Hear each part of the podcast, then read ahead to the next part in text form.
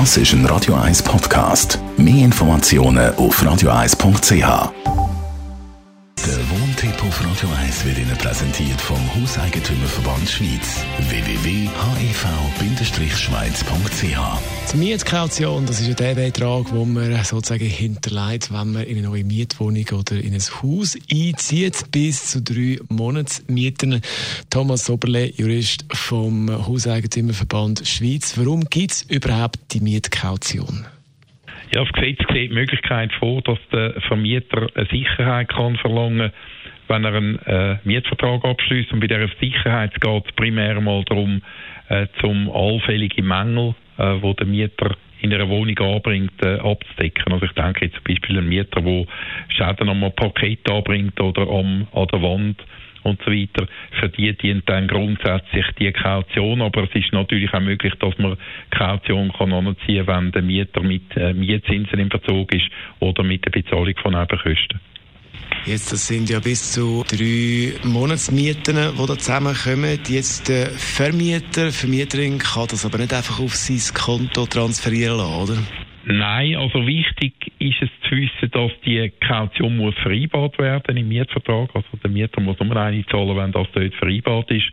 Und dann verlangt das Gesetz, dass die Mietkaution auf ein Konto lautend auf den Namen vom Mieter bei einer schweizerischen Bank eingezahlt wird. Das ist also ein Konto, das gesperrt ist für beide Parteien.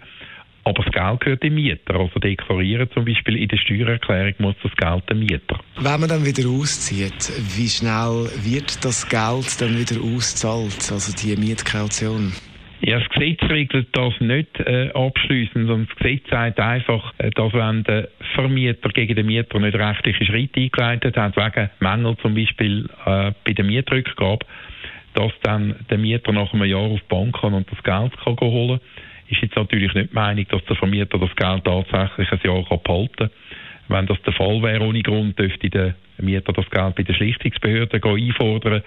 Wichtig ist es auf der Vermieterseite einfach das Geld so lange zu sperren, äh, bis sämtliche Forderungen beglichen sind. Also ich denke jetzt an die Nebenkosten und Heizkostenabrechnung, die noch offen ist und äh, sämtliche Mängel beseitigt sind und dann die Rechnungen vorliegen. Und das sollte schon in der Regel so nach zwei, drei Monaten äh, nach dem Auszug vom Mieter der Fall sein. Thomas Oberle war es, Jurist vom Hauseigentümerverband Schweiz. Und weitere Informationen rund ums Wohnen, rechtliche Fragen. Wie sieht das zum Beispiel auch aus in Sachen Zügeln in der Corona-Zeit?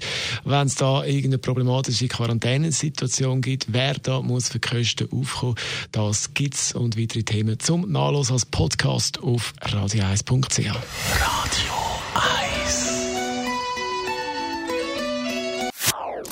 Das ist ein Radio 1 Podcast. Mehr Informationen auf radio1.ch.